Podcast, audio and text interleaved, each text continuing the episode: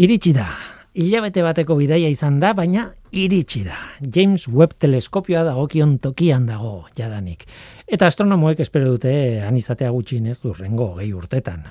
Gutxienez. Han, baina non han. ba, lurretik milioi eta erdi kilometrora.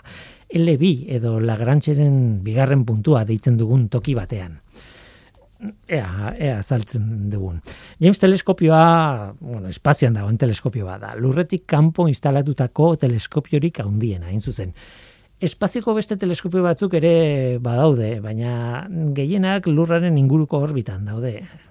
Handago adibidez Hubble teleskopio ospetsua ez, orain arte izarra zena, lurrazaletik bosteun kilometrora, gure gainean, bueltaka. Horregotearen arrazoia da atmosferaren aireak ez diola ostoporik egiten, han egonda. Eta jasotzen dituen irudiak, ba, ez dutela ez deformaziorik, ez aberraziorik, ez aberrazio kromatikorik, ez errez airearen gatik, ez? Atmosferatik gainetik dago. Baina bosteun kilometroko altueran ez da guztiz bukatu atmosfera. Molekula batzuk, gutxi batzuk geratzen dira, eta jabelek, ba, etengabeko frikzio bat badauka molekula gutxi horien kontra. Oso gutxi dira, baina ondorioz pixkanaka, oso pixkanaka balaztatu eta erori egiten da bere orbitatik. Eta horregatik noizean behin bultza txiki bat eman behartzaio bere lekura bueltatzeko, eta hori oso arestia da. Horretarako espaziontzi bat eraman behar da areaino eta bultza txiki eman eta bar.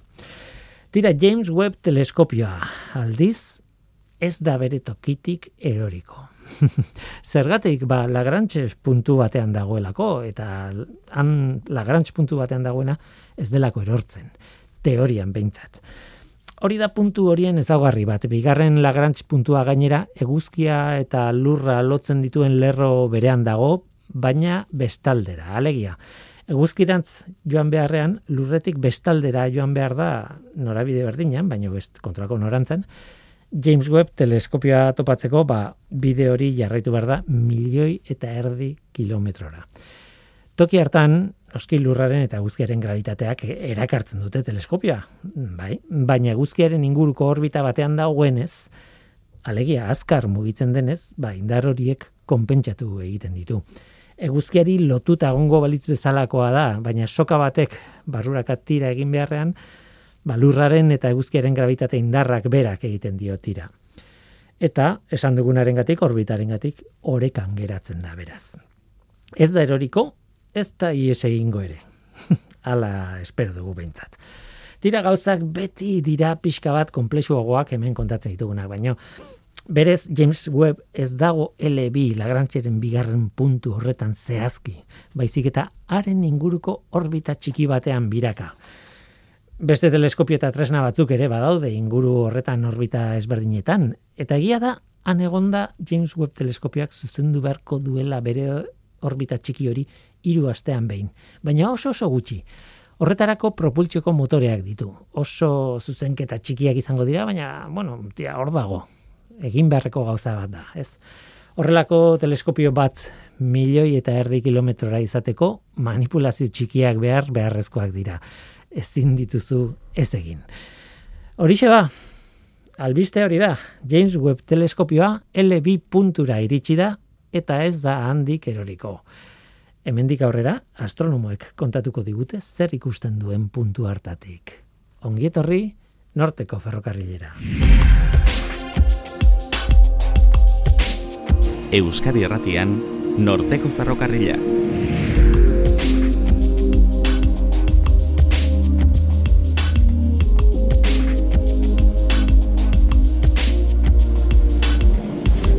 Kaixo denoi, zer moduz, ni Guillermo Roa naiz eta entzuten edizareten hau, Euskadi Erratia. Gaixotasun digestiboak hartuko ditugu gaur izpide nagusi ezagutzen ditugu, ez da oso zabalduta daude eta benetan bizikalitatea asko behartzen diote, bueno, gaixoei jendeari oroar.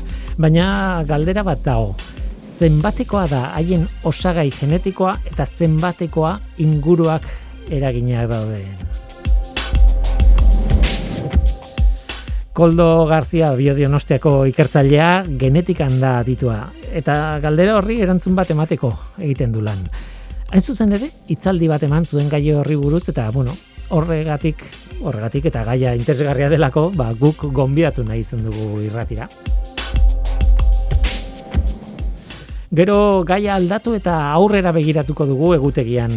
Laster otxailaren amaika iritsiko da emakume eta zientzian zientzialarien, barkatu, emakume eta neska zientzialarien naziarteko guna. Hain zuzen, zientziarekin zerikusia duten erakunde askok, elkarrekin programa interesgarri bat eta zabal bat prestatu dute ekitaldi askorekin. Egun hori ospatzeko, baina ospekizuna astebetekoa izango da. Zignan uneko itziarrotegi feliz izango da gurekin horren aurrerapen bat egiteko. Oazen ba, hau da norteko ferrokarrila, zientziaz betetako hitzak.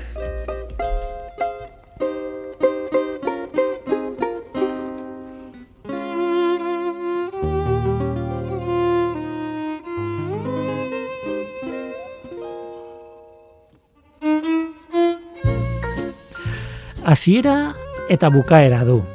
Odi bat da. Atetxoak daude tartean noski neurri batean konpartimentatua dagoelako, baina bueno, odi bat da. Ez dago galtzerik, ahotik sartu eta lehen banaketan exofa, esofagotik jo, beraka. Bestela birikitara joango zara. Esofagotik aurrera zuzen jarraitu beldurri gabe ez dago galtzerik. Noski, arazoak izaten dira eta nola baiteko mantenu lana eh, behar izaten du batzutan noizean behin. Baina kontua da nondik datozen arazoak. Ea zer dioten adituek.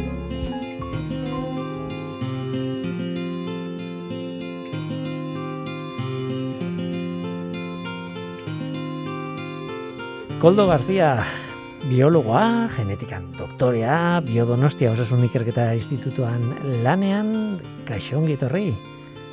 Kaixo Willy. Zer muza de? Oso ondo, eskerrik asko konbidatzagatik eh, norteko ferrokarrilera igotzera. Gogoan eukan eta gainera, e, ez da bakarriko gogoa izatea edo ez izatea, e, abenduan izan zenuen e, ze itzaldi bat eman zenuen, bai. eta ordutik ari naiz zure atzetik aber lortzen dudan eta e, zurekin hitz egiten eta zurekin elkarrizketa lasai bat egiten eta nire erruagatik gainera hori azpimarratu behar dut bueno, ez du lortu da, gertatzen diren gauzak e, ez da inoren errua gertatzen dira, gauzak gertatzen dira gabonak badakigun orakoak diren gure tikipek ondo ikasi duten orakoak diren gabonak, eta gertatzen da, gertatzen dana, baina, baina beti gaude, e, pekest, eta beti zeser bat da hona igotzera. Zeona zaren nirekin. Ba, ez baina ez da bakarrik zurekin, gainera merezi duzu hona izatea, baizik eta hori. Gertat, gertatzen dira. Da ez da, ba, aurrera egiten, aurrera egiten dugu, eta hori, hori egia da, hori zalantzari gabe egia da. Tira, e, gainera eski, e, batetik, itzaldian zenukan gaia oso polita da, mm, oso interesgarri iruditu zait, baina gainera jarri zenion, osea, itzaldiari berari jarri zenion e, e, izenburua. Bai, bai. Izugarri ona da. E, gaixotasun digestibo iburuz arituko gara gaur eta haien nolabait osagal osagal osagai genetikoa nolabait, bai? Zenbateaino da diran, no sé, gaixotasun genetikoa edo, edo genetikak bintzat... zenbateaino eragin dien eta inguruak zenbateraino eragiten dien edo ez. Bai. Eta, bueno, utziazu esaten, zein dan zure, zure izenburua. Ze korapiloa agertzen da tartean, gaixotasun digestiboen, gene oinarrien korapiloa askatzen. Ze ona. Bai, gainera, eske, tekipetan korapiloak egiten zaizkigu urduri gaudenean, ez da?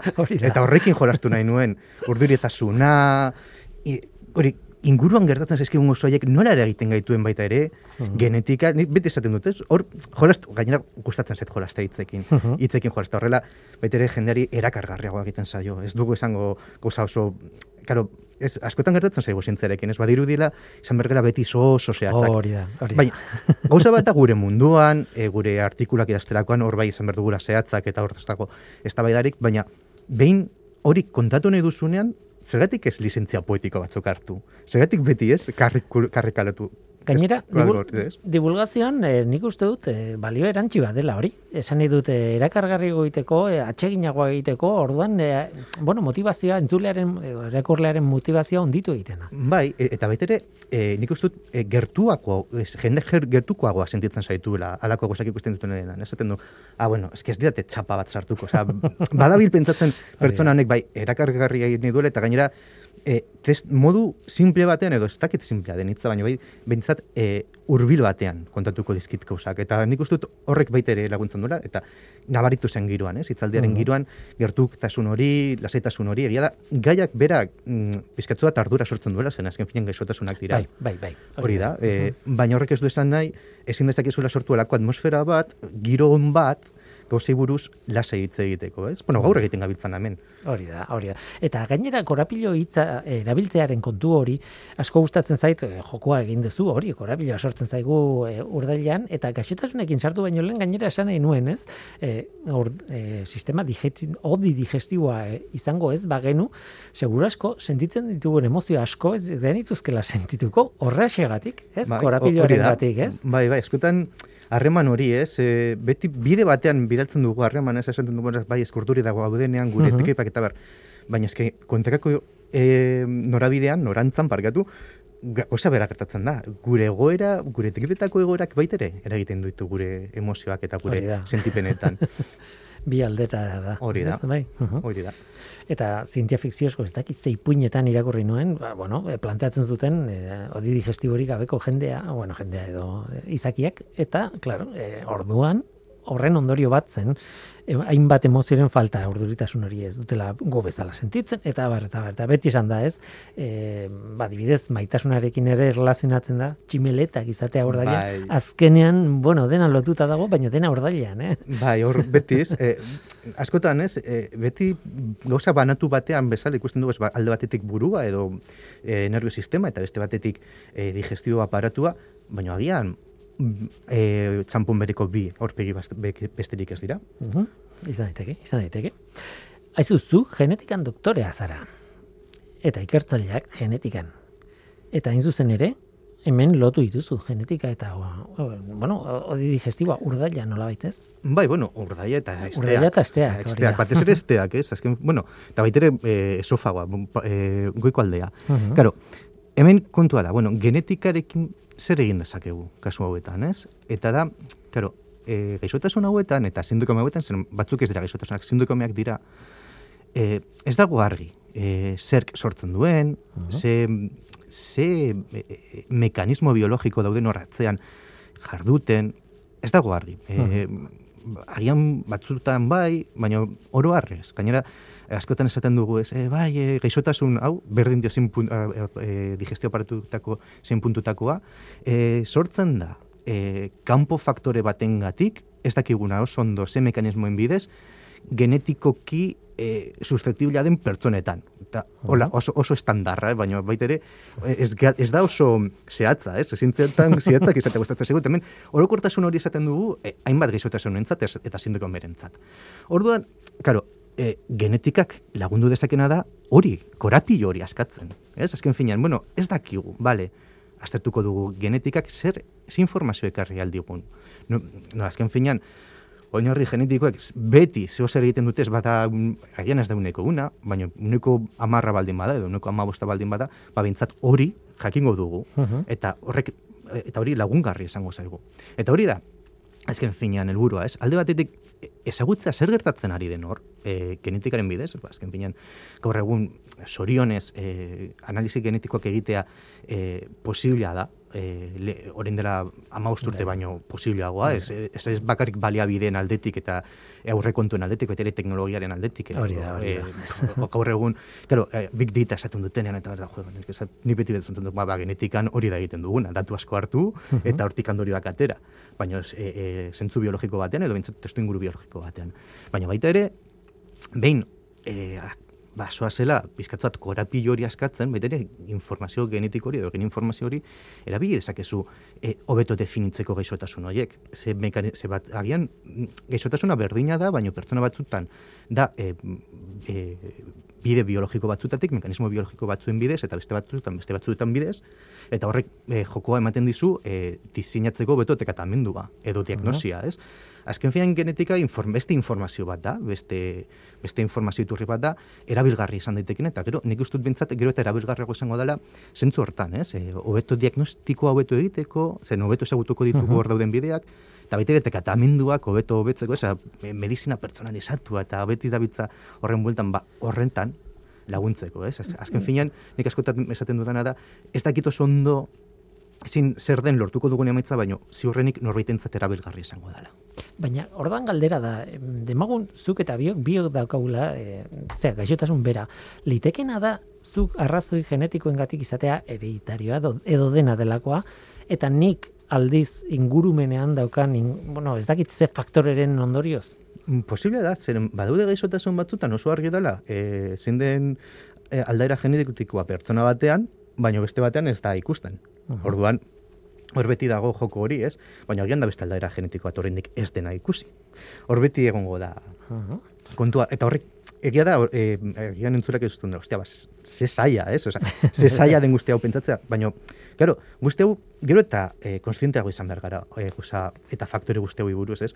E, uste dut azkenengo bi urteetan guztiok ikasi dugula biologia zein komplexua den eta askotan nola ies egiten zaizkizun faktore askok eragiten duten aldi berean, ez? Eta gizotasun hauetan gainera, gizotasun eta sintoke hauetan gainera, ez dugu bakarrik pentsatu behar faktore genetikoetan gure geneetan bakarrik. Baita ere pentsatu behar ditugu gurekin bizi diren bakterioen geneek zer zaten duten. Eta baita ere pentsatu behar duguna da zer jaten dugun. Baina e, zer jaten dugun hori baita ere e, askotan baldintzatuta dago gure e, baliabide sozioekonomikoen bidez. Orduan, gauza konpiosuak e, sartzen dira ereduan, baina beharrezkoak dituzunak urertzeko zer egiten zabiltzan. Eta hori diagnostik, diagnostikoa egiteko, baina gero tratamendua ere horren araberakoa izan daiteke ezberdina? Bai, zeren azken finean, Claro, eh, demagun, eh, zuk gesotasun berdina daukazula, mm, eh, kolitis bat, vale. Ba dauka bere, bere badu gene batzuk, horrela egiten dutena. Agian pertsona batzutan eh, gene jakin bateko aldaeretan da, eta beste pertsona batzutan beste gene bateko aldaerak dira. Orduan, agian teketamendua ez da berdina, bi pertsona horietan. Agian, moldatu beharko zenuke. Edo agian balio du, baina jakin behar duzu, ez? E, hori, apeke hori jakin beharko zenuke, zein den e, izorratuta, dema, ez, ez modu baten izorratuta dagoen funtzio biologikoa, e, zuzentzen, jakiteko zein, zein zuzendu behar duzun. Egia da askotan egiten duguna dela, e, hartu, hauek ez, e, potokoi eh, kanalen inibitzaileak, osea, uh -huh. ditugun, eh, guztiok esauten duguna, telebistan agertzen direlako. E, teknikoki horrela ditzen zaizki e, horiek hartzen ditugunak, eta jazta. Eta horrela dugun bihotzerre hori edo tal, badoa. Baina, bueno, hori bakarrik da sintoma, hori egitea. Sintomak baino batzutan baitere kausak, kausei egin zaila horre. -hmm. Aipatu zu gainetik oso askar kolitis hitza, baina bai. e, itzaldian hainbat e, gaixotasuna aipatu zenitu, ez? Eta nik daukaten informazioan behintzat aipatzen dituzu bi oso garbi eta argi eta garbi, ez? Kronen gaixotasuna eta ultzeradun kolitisa, baina bi adibide dira, ez? Bai, eta gainera adibide honak dira zeren e, hor definitzea gaixotasuna medikueko oso ondo definitzen dute zeren. Zuk e, oza, medikuek ikusten dutena kolonoskopia bat egiterakoan dira hor e, badagoela antura bat, badagoela ultzera bat, badago, ikusten dute zer, zeo zer keizki dagoela, ez? Eta orduan, nora, hori ondo diagnostikatu daitekeen, gero analizi genetikoak egitea asko ere errezagoa da, e, oso argi, badiru, egian, e, e, intzura pentsatzen, jo, esaten da bilana, oso agerikoa da, ez? Ondo definitzen baldin balduzu, zer astertu nahi duzun, emaitzak argiagoak izango dira claro, oso agerikoa da irudi hori, baina beste gaixotasun edo pentsatzen dut komen kasuan ez da hain erresa zure unibertso hori definitzea. Zeren e, badaude eta beteritzaldian asko ipatu nitun, zeren batez ere horretan bi izan naiz azkenengo urteetan, dira e, gaixota ditzen zaizkienak e, gaixotasun edo sindrome funtzionalak. Berez, e, medikuak aztertzen ditunean e, pazienteak txar, persentek txarto sentitzen dira. Osea, uh arazoak dituzte e, digestio egiteko edo komunera joateko. Edo gehiagi doaz edo gutzi egi doaz. Baina ez dago ez txarto. Osea, organoa ondo dago. Ez dago e, anturarik, ez dago utzerarik, ez dago ez ebez. Egiten dizkiete analitikak eta dena ondo dago. Baina argi dago ez daudela ondo. Zeo zer, fai, or, zer txarto dago.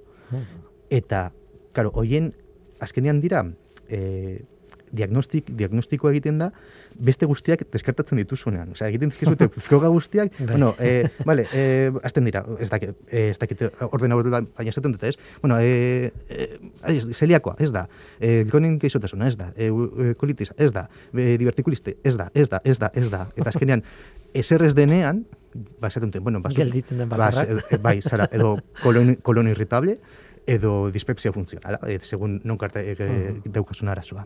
Eta karo, hoien oinarri genetikoa da estertu dukuna, eta egia da, saia dala, zeo zer argia ikustea, horregatik, zer azken finan, hor bai daudela sartuta, goza ezberdin asko.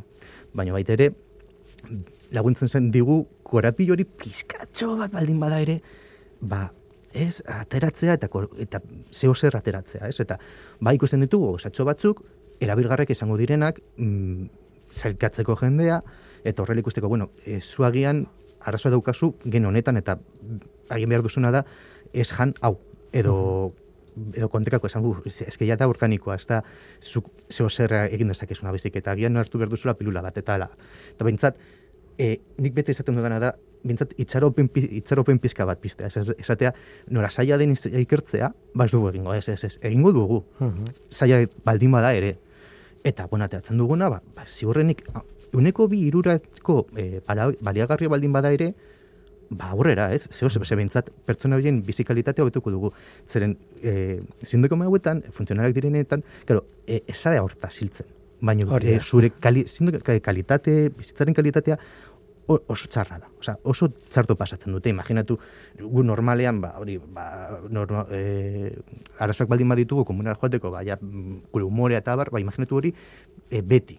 Eh, ba, bai, uf, bai, ba, bai, ez, da, ez, da, ez da gabonetan bezala, eh? Osa, horrein pasa ditugula gabonak, guztu jandugula gehiagi, eta badaki guztin izan den ondorio, ba, imaginatu hori, e, ez ebez jangabe, edo agian jangabe, edo oso gutzi janda, eta beti.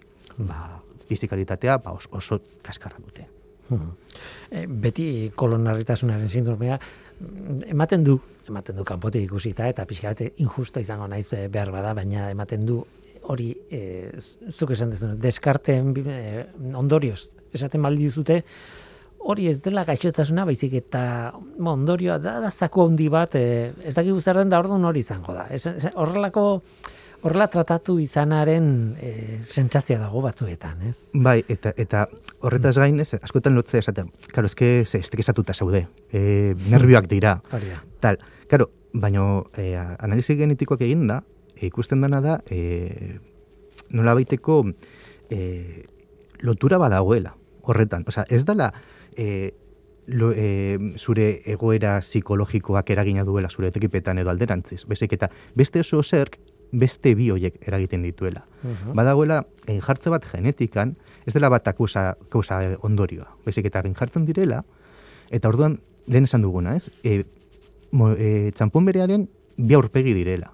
Eta e, azkenean, horrek adierazten dizuna da, beste zeo zer dagoela, hor ez dakit den gaizki, baina hmm. e, guzti ondo funtzionatzen ez duena. Askotan, honetan egian ez da zeo zer gaizki dagoenik, bezik eta guzti ondo funtzionatzen ez duela, ez dela optimoa. Eta batzutan hori gertatzen zaigu ere.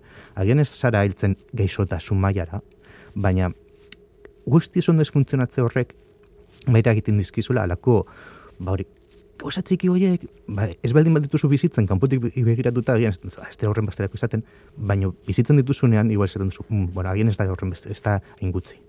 Mm, bueno, baita ere, nola baita, eh, genetikaren osagaia hor dago, egia da, e, baita ere, kontrakoa ez, inguruak, e, kartze izkizuna inbat faktorek, izan daitezkela mota guztitakoak hor daude ere bai, eta izan daitezke ere bai, eta izan dezakete mm, arazoaren erruaren zati bat.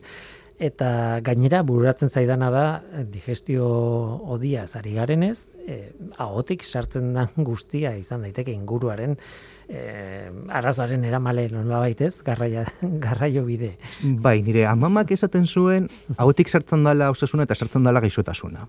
Eta iruditzen zait, oso ondo irudikatzen duela hemen gertatzen dena. Bai, bai. Zeren, azken finan, karo, zure genetika esango duzu, baina baita ere, ingurunearen arabera, gene bat edo beste egongo da aktibo. Eta zuk aktibatuko duzu, nolabait, ingurune horren aurreko erantzun moduan. Egoerestik ezagarri batean, ba, bide, biologiko, bide biologiko batzuk, mekanismo biologiko batzuk egongo dira, jaten duzunaren arabera, guztiok dakigu horin gabonak pasa direla, e, oso gehiagi jaten dugunean nola, nola gelditzen garen oro har, ez bakarrik gure tripak bezik eta gure gorputza osoa nola gertatzen gelditzen den.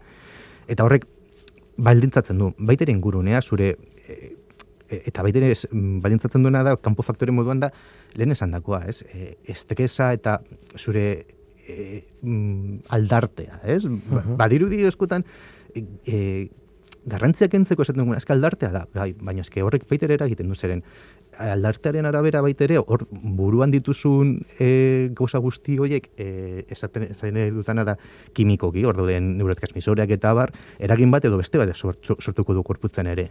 Orduan, azkenean dena e, kontutan hartu behar da. Eta, eta nola ez, e, kontutan hartu behar dena dena, da, e, balentza sozioekonomikoek baldintzatzen dutela baita ere nola baitu guzti hori.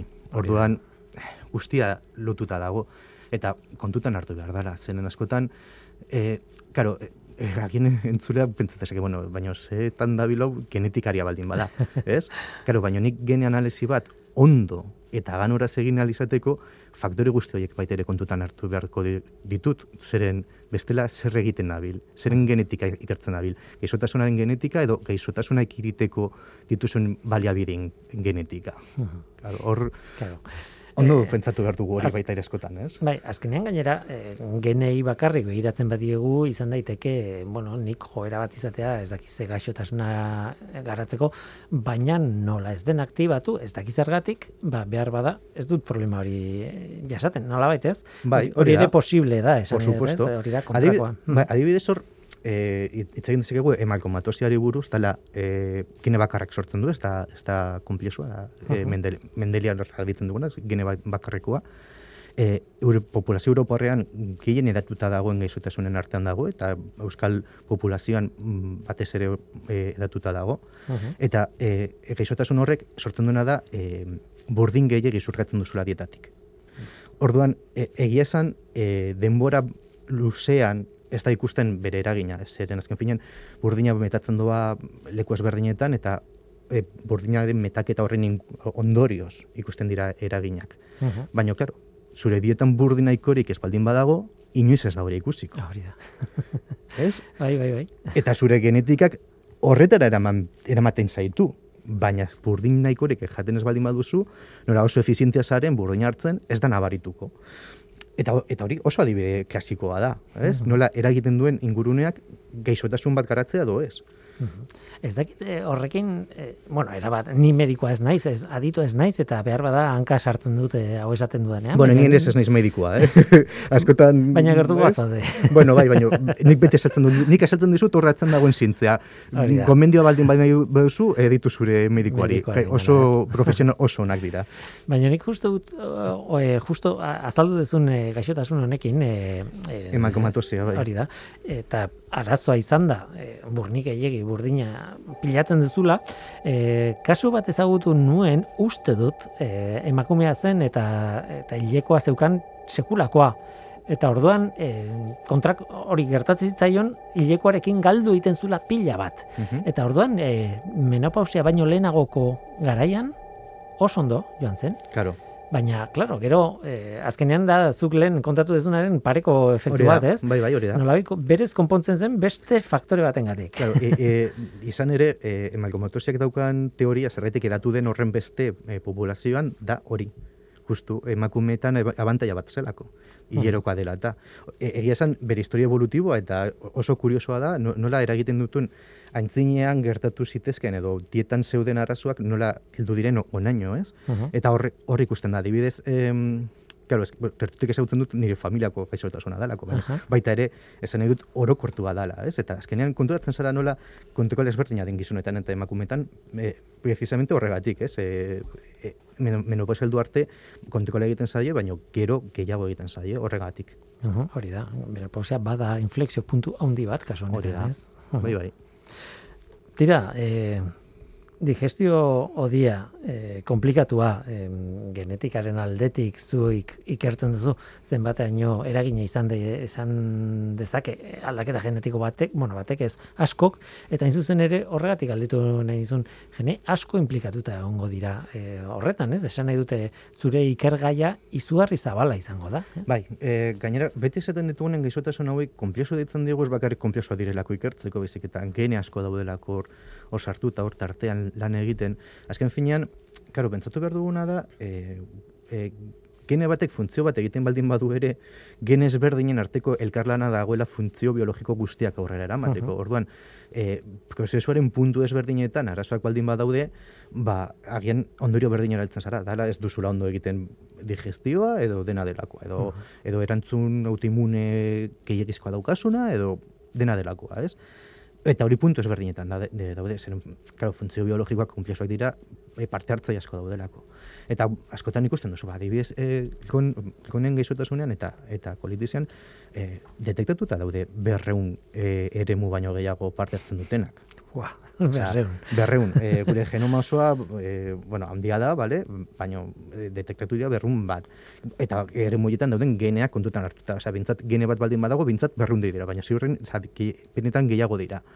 Eta orduan, karo, hor badago, ez, komplexutasun nabari bat. Eta horrek esan nahi du, e, bueno, ikerketa za, izugarri zabala izango dela, ez? Eta orain kontatzen diaz dena laburtuta, ordenatuta, baina, e, bueno, esagutze dituzu emaitzekin. Baina, claro, hor eremu ez ezagun izugarri zabal bat izango zu aurrean, ez? Bueno, bai, osea, nire niretzat bentzat hori da gehien interesatzen zaidan, ez? Nola, vale, gauza dakizkigu, baina aldak baitere adibidez populazioen artean aldako aldakortasuna dago populazio batean arriskutzu edo arriskua emendatzen duen aldaera batek, baina aldaera berdin horrek beste populazio batean ez. Orduan, hor zer gertatzen da? Ze konpentsazio daude? E, zergatik batean bate, batean bai eta bestean ez. Eta zergatik hori baino, gero beste populazio batean zer gertatzen ari da, ez? Eta hor ikusten duzu puzlea konpikatua dela, baina ala ere pista asko daudela hortik esaten duzuna.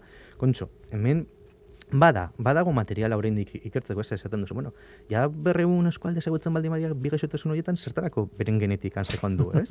jo, bueno, eske berreun oro har, baina igual adibidez gure populazioan ez dira berreun horiek.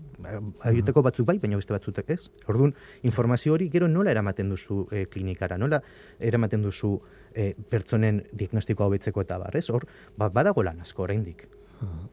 Dira, izugarria iruditzen zait behintzen hemendik ikusita, e, izugarri zapala da. Lan bai, bueno, eta gainera ez dugulako, ez ditugulako e, bakterioak sartu e, hori da, hori da, hori da, e, gizakiaren genetikari egin diogu kaso, baina hasieran esan duzu, inguruko eta gainera esteetan oso hori gakoa da, ez? Esteetan dauden bakterioek egiten dute lanaren erdia, beraz, e, bereien geneak ere begiratu beharko gaituzke. Bai, bai, e, argi dago, e, gainera guk lan batean begiratu ditugu, e, kasu horretan e, koloneko koloneta on, e, ondo esteko e, minbiziarekin lotuta eta hor dago de, eta ezin ditugu astu. E, azken finean, e, Claro, gu beti pentsatzen, pentsatzen ditugu gure genetan.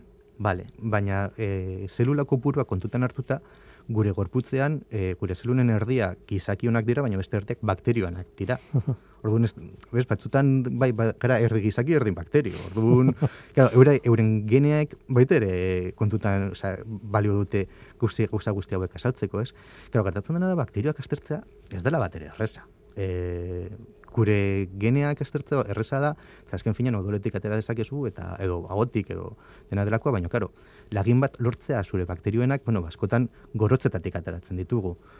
Baina, ala ere, asko dira, e, karo, dirua behar duzu, hor mm, ez da e, oza, karestia da gauza kondo egitea. E, eta haien zelulak eta gureak ezberdinak dira. dira eta, bai, bai. Era bat, baino, oza, beste mundu bat da. Ez? Bai, eza, egin dezake da urbilketa e, merkea, uh -huh. dala, jakitea zintzuk diren, zeren oso erreza da identifikatzea, badaude eskualde, osea, oso ondo kontzerbatzen den eskualde bat dago, eta orduan hori erabiltzen duzu identifikatzeko, baina ezin dezakezu ziurtatu zer egiten duten, eta garrantzitsuena da zer egiten duten, zeren bakterioek daukate ohitura oso txar bat, eta da DNA partekatzea modu oso errezean.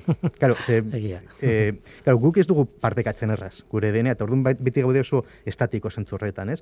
Baina bakterioek oso errez e, banatzen dituzte e, plasmidoak direla, bueno, dituzte amaika mila mekanismo goza horiek egiteko. Eta orduan, kero, zuk esaten duzu, bai, nik bakterio hau daukat, e, familia honetakoa, bai, baina ez dakizu benetan zer egiten du, eta bilen zen, egin plasmido bat, heldu zaio beste batetik gatik, eta orduan bere funtzio, egiten da bien funtzioa beste bat da, eta zuk ez dakizu bakarrik identifikatzen, ez? Pero baina horrek baliabide gehiago behar ditu, eta orduan egiten duzuna da erdibideko, zer, bueno, espezie hauek daude, bueno, ikusi dezakegu, eta lagungarria da zen, askotan, e, bakarrik nor agertzen den e, jakinda, e, jakin dezakezu badagoela e, ekosistema horretan aldaketa bat. Eta aldaketa, batzutan ez dakizu den horren beste e, aldaketa horrek sortzen duela eritasuna edo alderantziz eritasunak sortzen duela aldaketa hori zenen adibidez, gerta daiteke e, tumore batek aldatzen duen espeatzea, hor ingurunaren aldaketa bat gertatzen da eta hor bizi daitezken bakterioak aldatzen dira. Baina horrek baiteren markatzaile moduan balio dizu hori detektatzeko. Hmm. Orduan, bali, ez, azkenean, beti informazioa, e, agin ez da onena, baina beti ateratzen diozu hor zukua eta ateratzen diozu hmm. erabilgarritasuna. Hmm hemen utzi bergo dugu, de, denbora joan zaigu, eta egia esan apasionantea da, baina da, eten, osea, inoiz bukatzen ez den gai bat, ze, irekitzen dira frenteak itzegin ala, frente berriak, eta... Ba, baina hori da zintzak daukan gozari politena, ez? Inoiz ez duzula bukatzen, beti dagoela zeo zer gehiago ikasteko, zeo zer gehiago ikertzeko, beti dagoela galdera berri bat, badagoela zeo zer berri bat, beti. Hori da, hori da. Niri bintzat zintzean gehien gustatzen zaitan da hori, inoiz ez, ez ditugula erantzunak, galderak baino.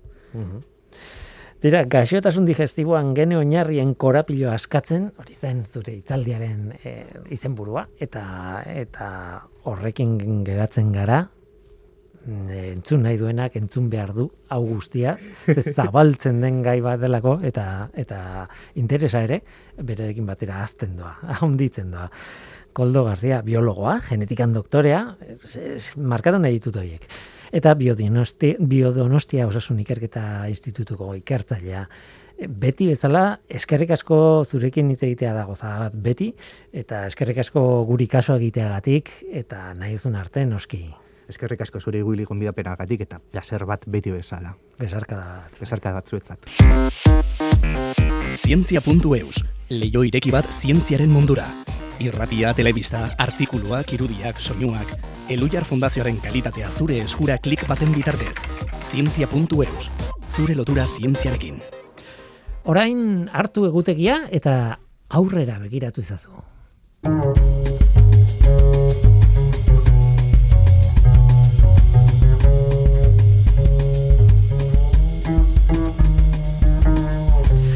Bai aurrera begiratu behar dugu, Leicester otxailaren amaika izango delako emakume eta neska zientzialarien nazioarteko eguna. Itziar gotegi, kaixo ongi etorri? Egunon, eskerrik asko. E, Horein di kurtarriaren bukaeran gaude, otxailaren amaika ez dago urruti, baina ez dago, ez da bihar, nola baita esateko. Ez da bihar, ez egun batzu dazkagu. Baina badago arrazoi bat e, horri begira jartzeko, eta ja hemendik e, nola planifikatzen azteko garai hori ez. E, gainera, otxailaren amaika urtero ospatzen dugu, ez, emakumetan neska zientzialarien e, nazioarteko eguna, eta zuek ere ospatuko duzue, zuek hori zer gordetzen duen ez, kontatuko dugu, baina ez da amaika bakarrik, amaikan hasten dira ospekizunak. Bai, hori da, urten astebeteko ekintza programa prestatu dugu, gero azalduko dugu nortzuk, eta e, ba, bueno, e, nahi izan dugu egun batzuk lehenago izen emateak zabaldu. Bai, horrek zentzu da dauka, ez? E, azken batean kontatu behar dugun gutxi gara bera nolako programa prestatu duzuen, eta eta claro, izenak eman behar dira kasu batzutan, beste batzutan ez nola nahi ere planifikatu daiteken zerbait da eta eta informazioa aldez aurretik izatea ondo dago, ez? Hori da, badaude ekintza batzuk, ba, momentuan erabaki izango dutenak joan ala ez, baina beste batzuk gainera gaur egunez aforoak murriztuta eta eta neurriak betetzen ibili behar garen egun hauetan, ba, planifikazioa ba, pixka bate behar dugu guk ere. Hemen txizaude maskara batekin, noriko dena kontatzen, bai. mikroren aurrean. Zu eta mikroren arteko maskara hori. Tira, e, zuek esan dugu eta kontatuko dugula zeintzea zuek, e, behar bada guk, esan beharko nuke, zu azken batean e, ez dut, aipatu dut zure izena, baina ez dut aipatu zure postua, eta nahi ez dut aipatu, ze orain kontatu behar dugu, zu berez zik nanogunetik zatoz, eta nik Eluiar Fundaziotik nator, eta bi erakunde horiek sartuta daude e, planifikazio honetan eta programa honetan ez gara bakarrak gainera. Ez gara bakarrak ez, egia esan aurten amazazpi entitate gara emakumeak zientzian ekimena e, antolatzen gabiltzanak, e, urtetik urtera gehiago gara, eta, bueno, zik nanogune eta eluiar, ba, bagara pixka bat ere aintzindari programa honetan. Hmm, eta denak, bueno, donosti aldea inguruan edo daude, edo bai. ba, kanpoko batzuk ere badu. Ba, gehienak donosti aldekoa gara, momentuz. Momentuz. Aurten e, lortek, e, e, zentro teknologikoa ere e, animatu da, e, programa honetara bere ekarpena egiten eta antolatzaileen artean dago eta bueno ba antolatuko du baita ere ekintza bat e, ordizian e, ordizian kokatua dagoelako eta bueno ba espero dugu ere ba gutxinaka gutxinaka zabaltzen joatea nola nahi ere aipatu behar dugu bueno Donostiako fizikaren inguruan mugitzen diren erakunde guztiak daude baina bestelako erakunde asko ere badaudela eta informazio emango dugu eh, edo esango dugu informazioa nun eskuratu daiteken eta hor ere badaude eh, amazazpirakundeak eh, nahi duenarentzat kontsultatu ditzan, ez? Baina nola baite... Bai, bueno, azken finean ikuste dut bagarela Euskal Herriko zientzia eta teknologia arloko ba, eragile esanguratsuak, ez? Bat egin dugunak e, hau antolatzeko, badira beste hainbat erakunde ere e, ez, ez daudenak, baina, baina beste ekintza batzuk antolatzen dituzte eta eta bueno, ateak ere zabalik daude gainera beraientzat e, beste urte batzuetarako. Tira, has gaitezke ze, gauza asko dituzu programan egia esan eta mota guztietako gauzak e, e, esaten duzu prentzaurrekoan esaten duzu adin guztietarako ekintzak, ez? E, moduko ekintzak Eta ez adin bakarri, baizik eta, bueno, nolakoa zeren, nik uste dut beti dagoela, zerbait zuretzako aproposa, nahi baldin baduzu parte hartu honetan, ez? Bai, egia esan, oi, proiektu berezia da, e, ekintza asko, ikerlariek, e, ikerketa taldek, e, proposatzen dituzte, ez? Eta horregatik nik uste dut ere oso programa dibertso atera dela. Mm. Azkenean haien artean ere, ba, perfil oso desberdinetako jendea dago eta ideiak e, ba, guztien artean botatzen direnez, ba gero ba, programa diverso bat ateratzen da, ez? Bai, daude itzaldiak, daude ikerketa zentroetarako bisitak, daude, bueno, e, itzaldiak esaten duanean, gainera, e, emakume zintzialarien e, itzaldiak, zintzialarien itzaldiak, bai. e, badaude esperimentoak egiteko tokiak, badaude e, jokuak, familientzako... bai, denetik dago. Ordan, pixka bat mugatu behar dugu, kontatu gainetik zer dan, baina Bai. Baina hasiko gara, ez? E, adibidez, proposatu dizut, baina aldatu idazu, nahi baldin badezu, ez? E, zientziaren izarrak hemen Eureka Museoan esperimentuak egingo dira. Hala da, zientziaren izarrak izenarekin, esperimentu saio batzuk e, antolatu dira, e, larun bat eta igandean, e, familientzat. E, orduan, mm. familiak e, aurrekin joan izango dira bertara, ba, hainbat e, esperimentu egitera, eta pixka bat, ba, emakume zientzialari, oraingo eta iraganeko emakume zientzialari batzuekin ere konexio hori egitera. Gainera, izen buru berdinarekin ere erakusketa egongo da Eureka Museoan, egun berdinetan, mm orduan, bueno, ba, plan ezin hobea. Bai, eh? Taierra, erakusketa, mm kanpoan parkean apur bat jolastu, eta... Mm eta Eta honek grazia egin dit, zintziaren altxorra izaneko jokoa baino da, e, altxorraren bila e, joko, jokoan oinarritutakoa. Bai, ala da, e, EHUko ingenieritza eskolak proposatu zuen, eta antigua auzoan aurrera eramango dute, baita ere familientzako, ajolas bat, e, zientziaren altxorra topatzeko e, nik joango naiz e, botatzen batzu e, izen batzuk eta la, e, igual gogoratu behar da horietako batzuetan izena eman behar duel, eman behar dutela parte hartze atzaileek. Bai, hala da, e, webunean dago programazio osoa, emakumeak zientzian.eus da webunearen elbidea, eta bertan ba, programazio osoa topatuko dute nahi duen guztiak, eta izen emateak ere bertatik egiten dira. Egia esan, e, ekintza askotan behar da izen ematea, ba, erakusketak ez direnak, ba, horiek zabalik daudelako mm. e, une oro, beste gehienetan izen ematea ba, beharrezkoa dugu, zeren, bueno, ba, foroak eta kontrolatzeko, ba, ala, ala egin behar izan dugu aurten. Mm. Eskolentzat ere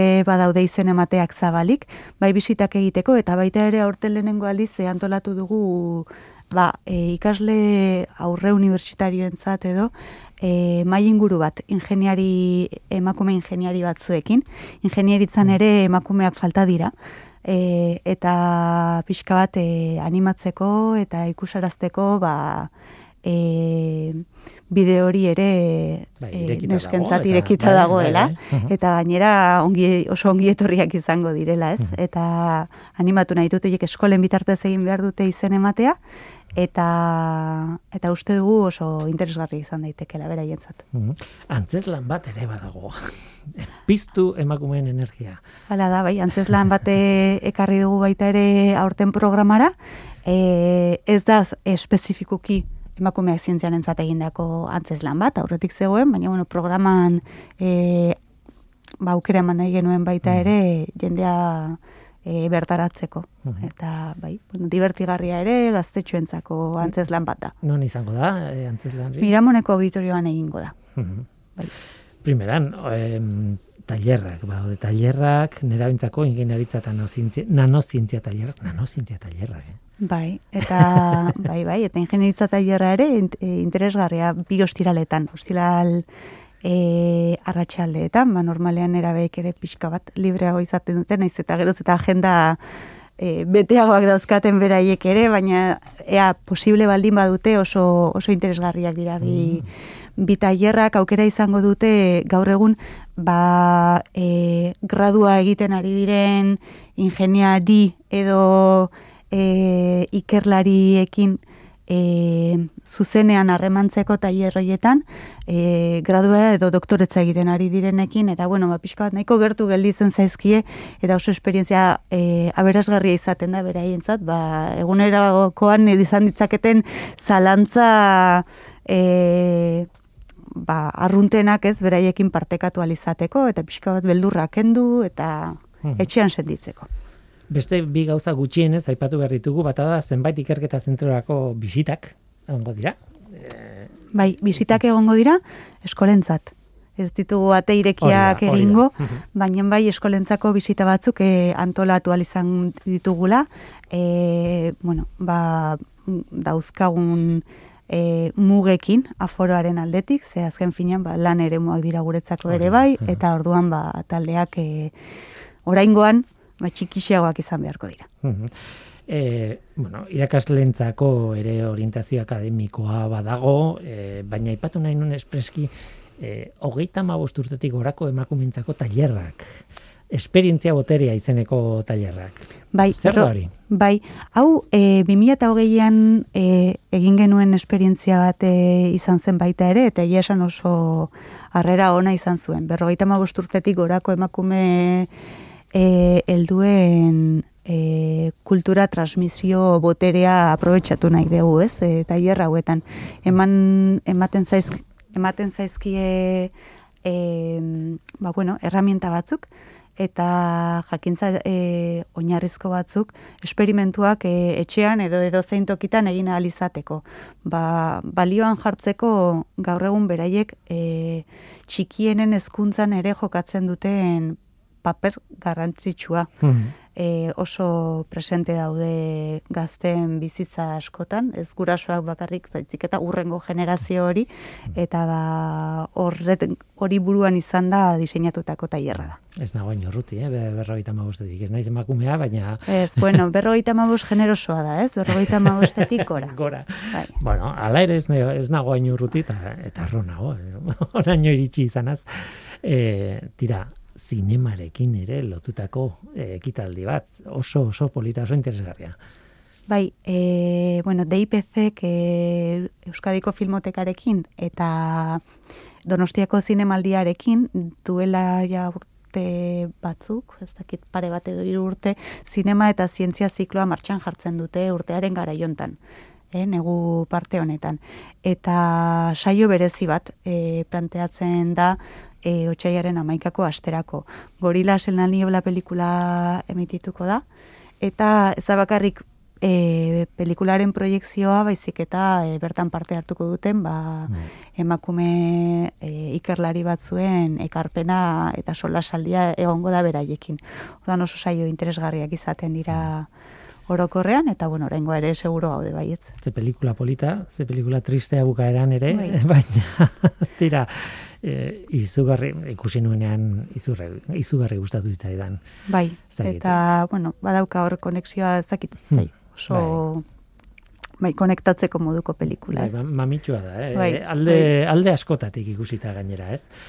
Bueno, gutxi gura bera nik uste dut kontatu dugula gutxi gura bera programazioak zer ekarriko duen, e, gogoratu, izena eman behar dala, bueno, ez baldin bada, erakusketa estandar horietako bat, eta honena da, e, webgunean sartzea, eta ikustea, e, bueno, e, izen eman behar den edo ez, eta hortxe ongo da. Hori da, hori da, gero joango gara kudeatzen konfirmazioak, eta, eta bueno, ez dira e, aforoak eta fisika bat nola e, mugitzen doa zen, ba, joango gara alik eta jende gehienari sarbidea ematen saiatuko gara, eta, eta ekitaldietako batzuk e, aforoa betetzen denean, ba, posible izango da baita ere streaming bidez jarraitzea.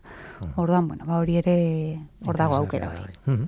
Emakumeak zientzian.eus em, azken gauza bat, zitziar, e, orain ari gara aurrerapena ematen, e, bueno, izen eman nahi duen zat, bintzat, programazioa esagutu nahi duen ez, baina dena den, hemen izango zarete, Norteko Ferrokarilean, otxailaren amaikian bertan daukagun e, programa horretan. Noski baiet, bai, eta oso gustora etorriko gara. Xetasun handiz kontatuko diguzue zer dagoen, zer duzuen eskutartean, aste horretan ospatzeko. Hori da. Aitzia rotegi zigna noguneko berez e, langilea, baina e, oraingoan ikuste dut ordezkaria zarela, jende pila batena, erakunde pila batena, eskerrik asko programazio hau ekarri zanagatik ona. Eskerrik asko zuei. Eta gu bagoaz, gaur gurekin Koldo Garzia eta Eitzia Rotegi izan dira. Biei, eskerrik asko eta eskerrik asko zubiren zule. Badakizu, gu hemen gaude. Norteko, abildua, eitb.eus. Gaur teknikariak Mikel Olazabal eta Mikel Fonseca izan dira, eta Mikelonen aurrean ni Guillermo Roa, eluiar zintea taldearen izenean. Datorren astean gehiago ordura hartzen du izan. Agur. Do I stress you out? My sweater is on backwards and inside out and you say how appropriate. I don't say, but I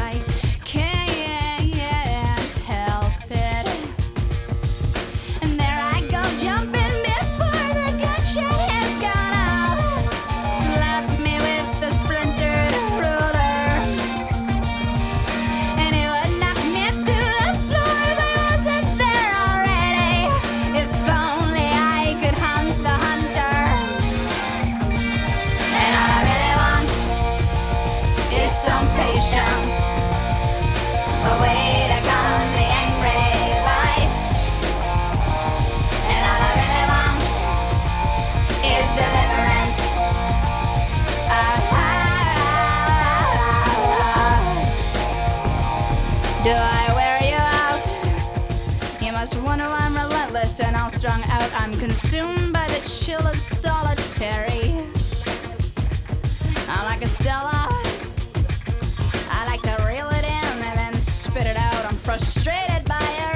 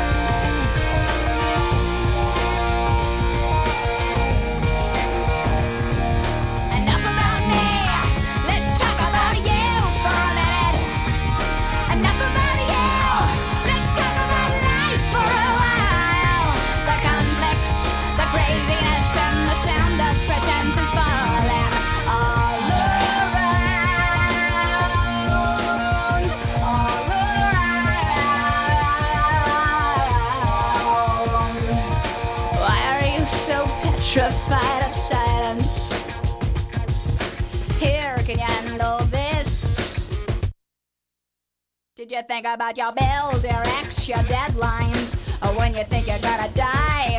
Or did you long for the next distraction?